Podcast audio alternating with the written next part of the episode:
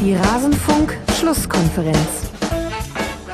Deswegen war dann auch, äh, habe ich mich äh, riesig gefreut. Natürlich, was ganz, ganz wichtig ist, dass wir dieselbe Idee vom Fußball im Kopf haben, ähm, die Mannschaft auch äh, schon ja, in den letzten Jahren sehr, sehr gut, sehr, sehr erfolgreich, sehr, sehr aktiv gespielt hat und dass ich mir denke, äh, dass wir einfach sehr, sehr gut zusammenpassen. Alles zum letzten Bundesligaspieltag.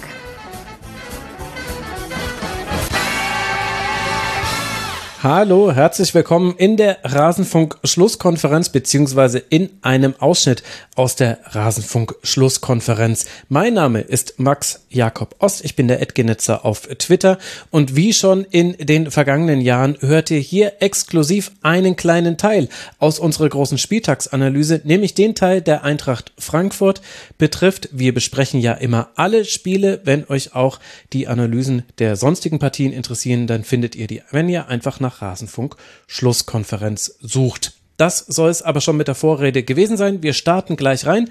Das hier hatten wir zum Spiel der SGE zu sagen. Und bitte auszumerzen hat auch ein bisschen die Eintracht aus Frankfurt etwas nach diesem Auftakt in die Saison. Man kann es aber auch umgedreht erzählen und kann sagen, was für ein Auftakt war denn das für den neuen BVB-Trainer Marco Rose und seine Mannschaft.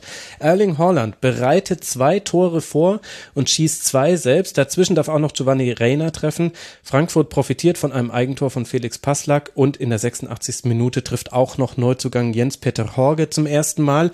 Aber das Ergebnis bleibt mit 2 zu 5 aus Sicht der SGE oder eben 5 zu 2 aus Sicht des BVB sehr, sehr deutlich. Und das war ein sehr interessantes und unterhaltsames Samstagabendspiel, was wir da sehen durften am ersten Spieltag. Michi, warum hatte die SGE gegen Dortmund eigentlich so gar keine Chance?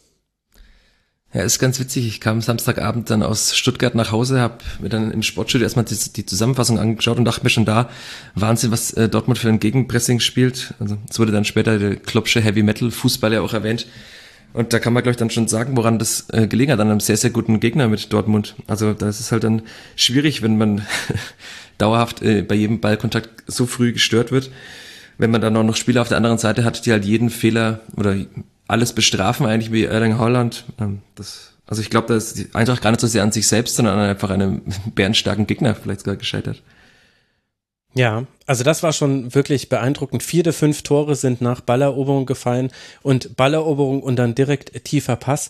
Und da hattest du, fand ich aber auch, Eva, mit Reus, Hazard und Holland drei Spieler, die sehr gut aufeinander eingestellt waren. Also gerade Reus und Holland, da wusste man das schon. Reus wirkte aber auf mich unglaublich agil und äh, spritzig, hatte so viele gute Aktionen und eine sehr, sehr hohe Präzision in den Pässen, was ja oft das ist, was man am ersten Spieltag auch bei sehr guten Spielern noch vermissen kann. Da hatte man so ein bisschen, ich glaube im Forum hat jemand geschrieben, ein magisches Dreieck. Ganz so weit würde ich noch nicht gehen, aber nur wegen Hazard, der soll mir das noch in ein paar Spielen mehr zeigen. Bei Reus und Holland wäre ich auf jeden Fall mit dabei.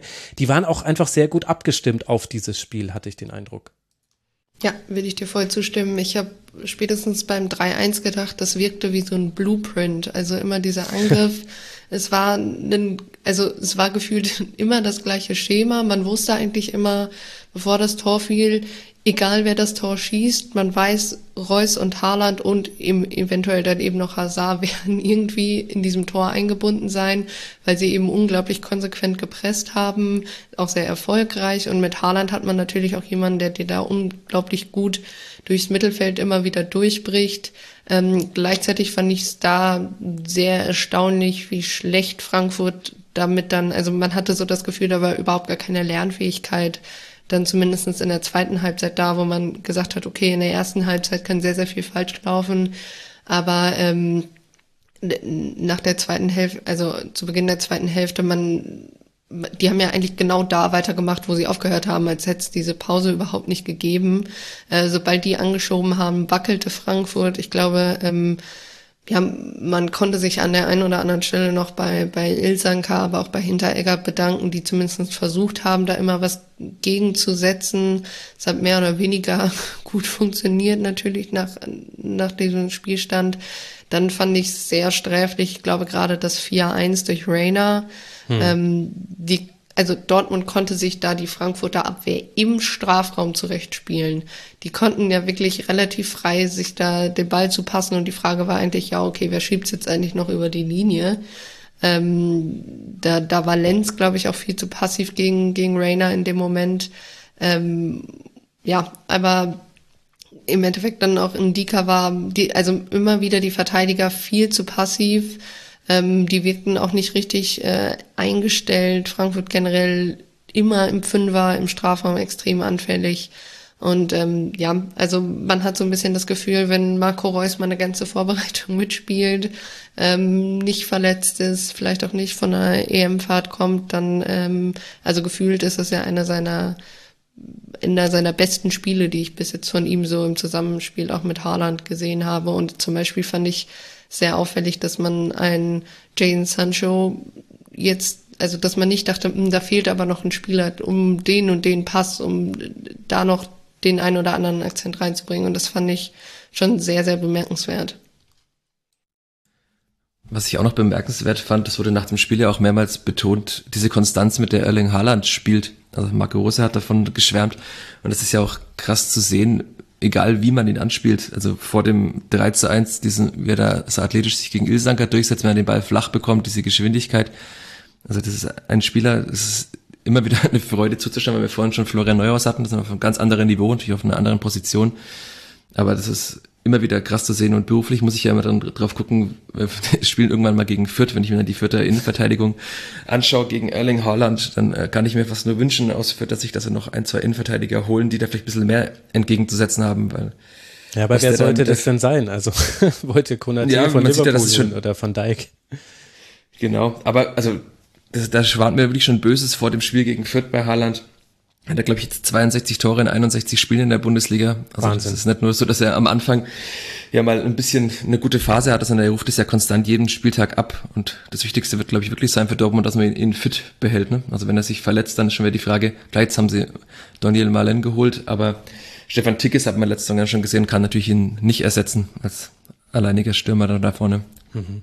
Also Holland ist absolut ein äh, Phänomen. Auf seine Karriere hingesehen hat er in 83 Spielen 85 Torbeteiligungen, 70 Tore, 15 Assists. Das sind absolute Fabelzahlen.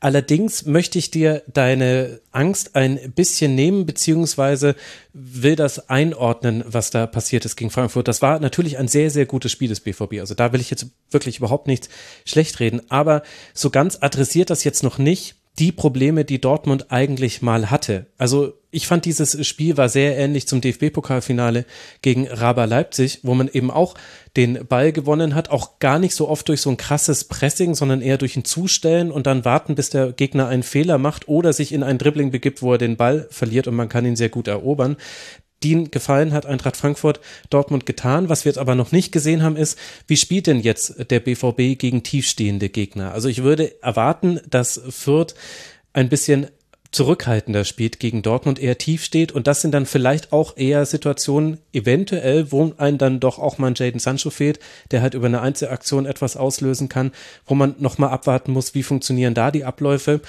Also das finde ich, ist dann schon, also wir haben jetzt ein sehr gutes Spiel gesehen von Dortmund und das war auch wirklich gut. Das hing aber auch mit dem Gegner zusammen und weil Frankfurt genau den Fehler gemacht hat, den du gegen Dortmund nicht machen darfst, nämlich im Spielaufbau den Ball verlieren. Oder wenn man weit aufgerückt ist, den Ball verlieren. Im Konter ist Dortmund einfach unglaublich stark und hat mit Haaland da auch nochmal eine zusätzliche Qualität dazu gewonnen, wo man gar nicht so genau wusste, dass man da jetzt noch was dazu addieren muss.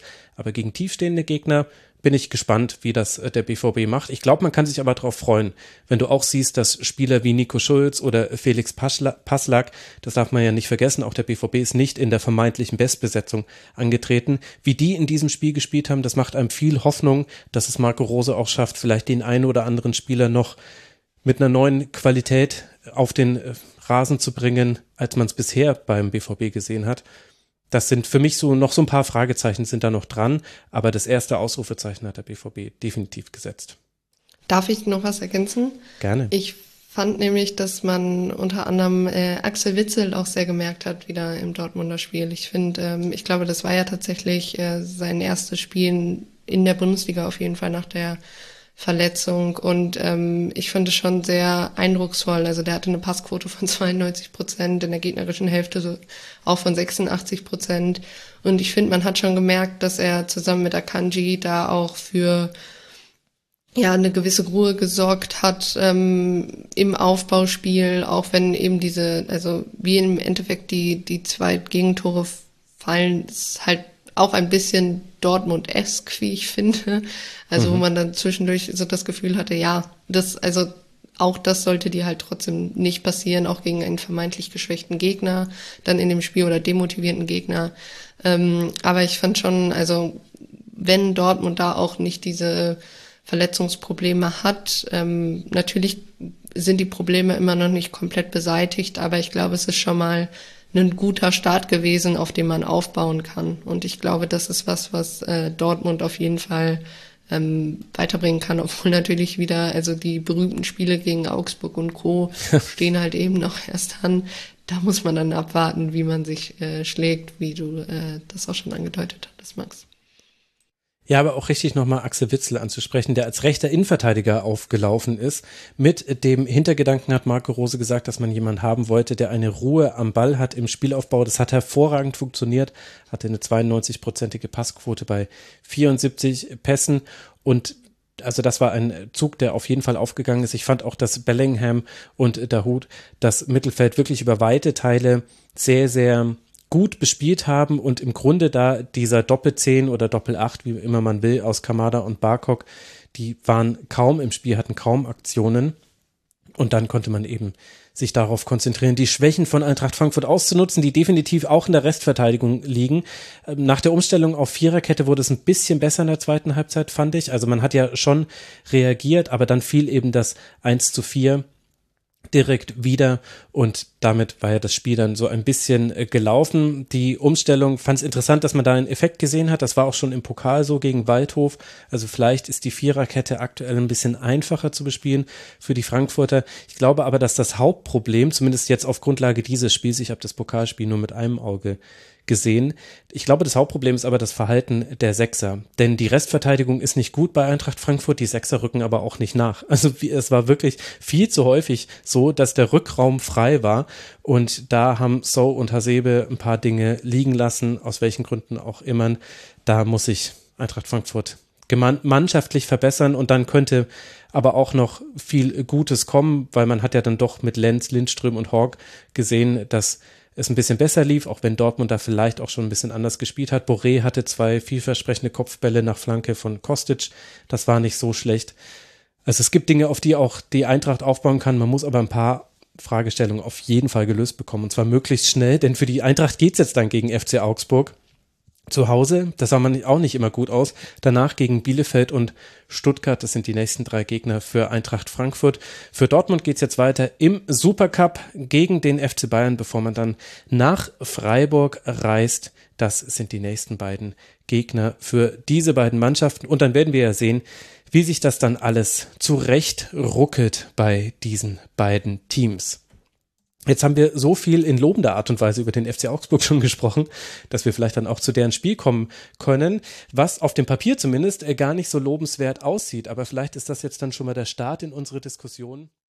Und so endet das, was wir zur Eintracht aus Frankfurt zu sagen hatten. Wenn euch auch die anderen Analysen interessieren, dann findet ihr die, wenn ihr nach Rasenfunk sucht oder direkt auf rasenfunk.de geht. Würde mich freuen, wenn ihr auch dort mal reinhört. Ansonsten hören wir uns nach dem nächsten Spiel der Eintracht wieder. Bis dahin, passt auf euch auf, bleibt gesund und bis bald mal wieder hier im Rasenfunk. Macht's gut. Ciao.